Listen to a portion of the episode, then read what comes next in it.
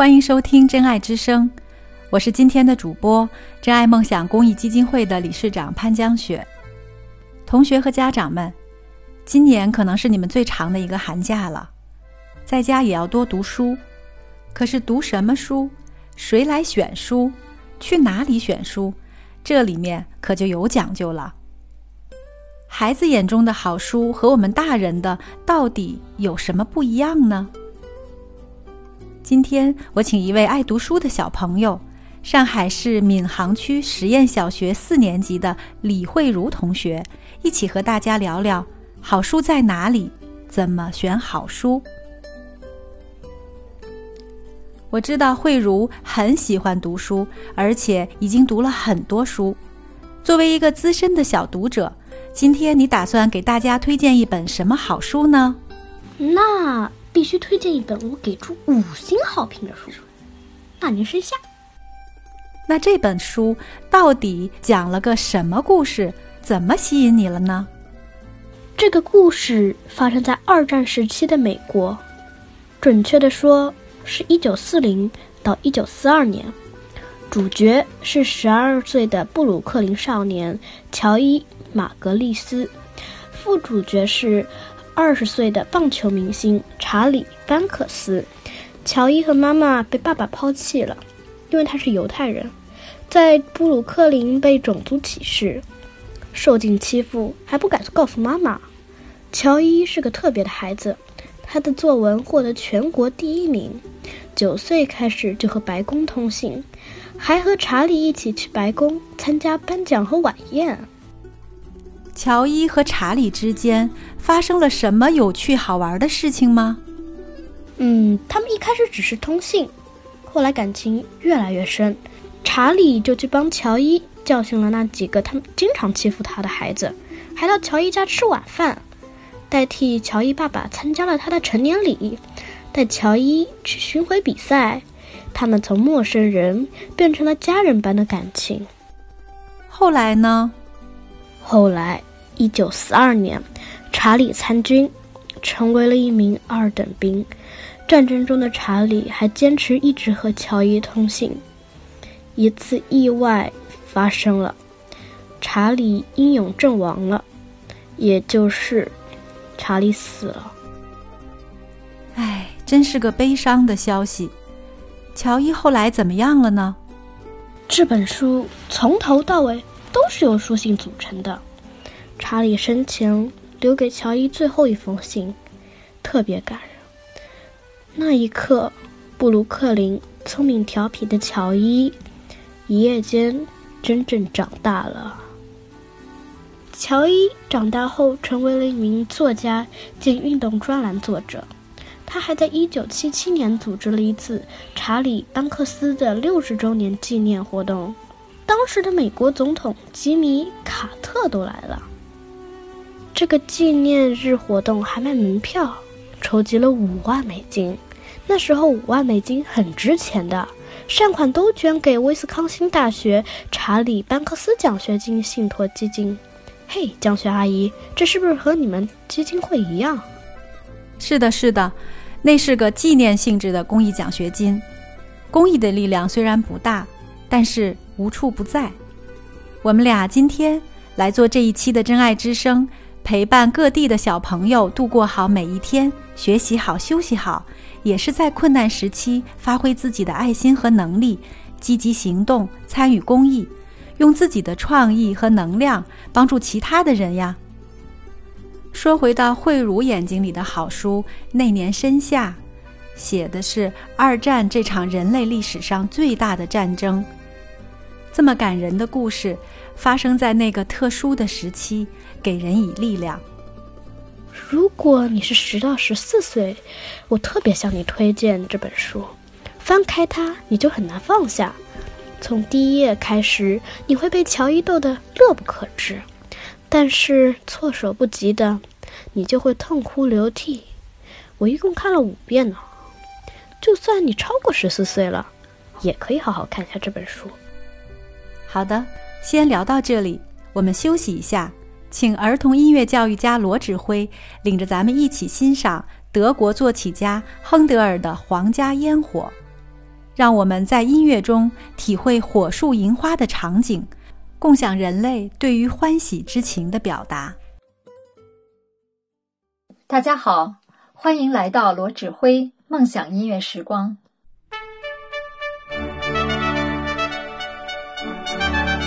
我们中国人过春节离不开炮竹声声、火树银花的热闹场景，而随着城市禁放，特别是今年疫情的蔓延，烟花炮竹的体验好像慢慢在远离孩子们的生活世界，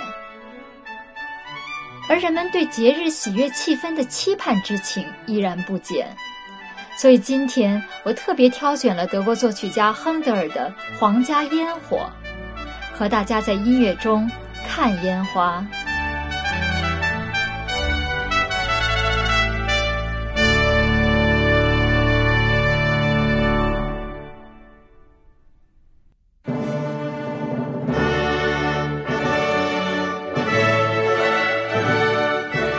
《皇家烟火》是一部巴洛克风格的作品。是亨德尔受英国皇家委托而创作的。当时夏贝尔合约在伦敦签署，标志着奥地利王位继承战争的结束。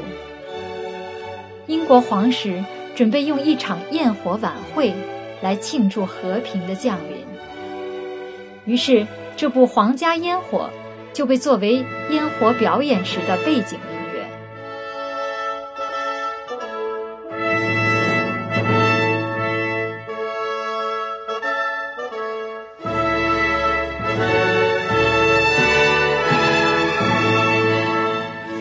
首乐曲，你是不是有一种置身于皇家园林的感觉？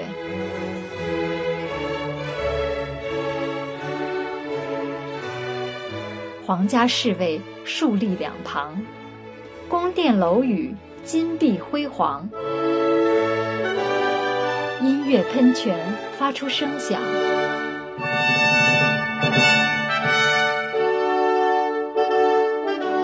突然。黑夜被烟火照亮，仿佛白昼重新降临大地。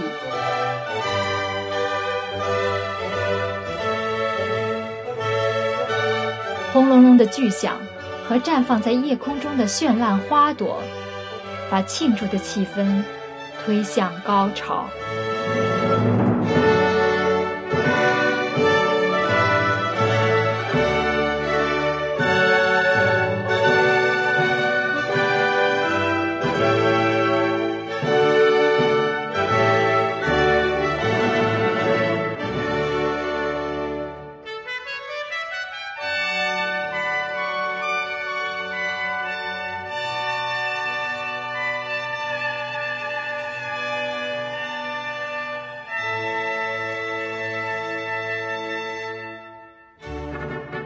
关于亨德尔有很多有趣的故事。亨德尔的父亲从小一直禁止他学习音乐，一定要他学习法律。直到十八岁的时候，亨德尔从哈雷大学法律系出走，才终于踏上音乐之路。而很多人一直以为他是英国人。的确，他在英国居住了近五十年，连英国皇家音乐协会。都是他创办的，而且死后，他被安葬在英国著名的威斯敏斯特大教堂。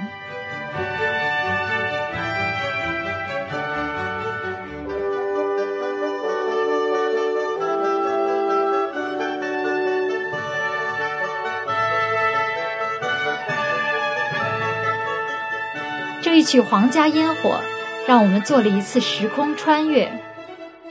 同样是节日，同样是烟火，音乐这种特殊的载体，能让我们跨越语言、文化和地域，共享人类共同的欢喜之情。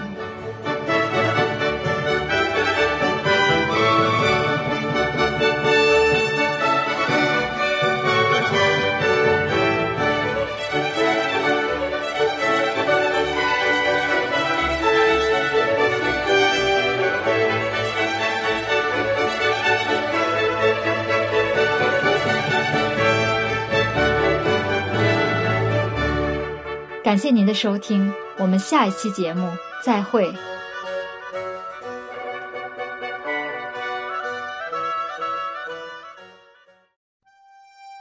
欢迎回到真爱之声，潘老师继续跟你聊一聊“我们怎么办”这个话题。慧茹啊，你是怎么选中《那年盛夏》这本书的呢？有人送了我几本书，有些书不咋地，有些书很好看。这一本是常青藤国际大奖系列里面我最喜欢的一本。这个系列还有《芒果猫》《手推车大战》《丘比特之谜》《我和外公的战争》等等。这些获得过国际大奖的书比较有品质。哦，我知道了，你的第一选择是拿过国际大奖的小说。那么你选书的第二个原则是什么呢？就算号称国际大奖的书，也参差不齐，获奖的也不见得都是好看的。毕竟评委不是小孩子，都是大人。阿姨，你说对吧？选童书的第二条原则，就是选好书的作者的其他作品，比如《比伯王子》的作者皮埃尔·格里帕里，他另外一本《布鲁卡街的故事》也很好看。那还有没有第三条原则呢？嗯，第三条原则就是多读多看。选书的时候，大家要看概要和简介，看多了之后就能快速判断这本书到底咋地。好的，今天李慧茹不仅推荐了《那年盛夏》这本好书，还分享了三条她选好书的原则。嗯，我给大家总结一下，选择好书的三个原则。第一，选国际大奖系列，你有百分之五十的概率成功。第二，跟踪你读过的好书的作者，选他的其他作品，有百分之七十的可能。第三，小朋友们要是像我一样，多读多看，拿到一本新书，你都能闻出来到底好不好啦。谢谢慧茹。今天给我们推荐了《那年深夏》这本好书，还奉献了三条选择童书的锦囊妙计。再次感谢李慧茹小朋友。可能很多朋友还没有看过《那年深夏》，故事发生在二次世界大战期间。这场席卷全球的战争造成九千多万人口的伤亡，期间全世界人民生活在饥饿、恐慌、物资短缺和疾病中。大家还记得《半截蜡烛》这篇课文吗？故事也是发生在二战期间，讲的是法国的一个普通家庭的母亲伯诺德夫人和儿子杰克、女儿杰奎琳，为了保护藏在半截蜡烛里的情报，在危急关头与三个德国敌人巧妙周旋的故事。二次大战背景下的故事入选语文课本的还有《卢沟桥烽火》。勇气，中彩那天，他们都是温暖而充满勇气的课文。我们希望像二次大战那样的人类灾难永远不要再来。但是，每当灾难降临，就像新冠病毒这场疫情，让我们所有人困在了家里，我们会想起那年深夏这样的故事中，乔伊与查理。人与人之间依然充满爱与关怀，面对灾难，人人充满勇气。查理参了军，牺牲了；他的朋友乔伊长大后继承了他的运动和爱国精神，还设立了纪念查理的奖学金，让爱与勇气生生不灭。亲爱的同学们、老师和家长们，好好读书，天天向上。读书塑造了我们对世界的态度，在特殊时期多读书，可以让我们体验忧伤与喜悦，获得更多乐趣和进步。借用一句网友的话：“世事无常，不单单是二零二零，在那些美好的、经历风雨洗刷、无数代读者浏览的不朽作品中，我们会看到那些已经流逝的岁月。”充满意外、失去和遗憾，也满怀浪漫、想象和心声。愿我们经历山河，依然觉得人生值得；也愿我们不负韶华，用心读书。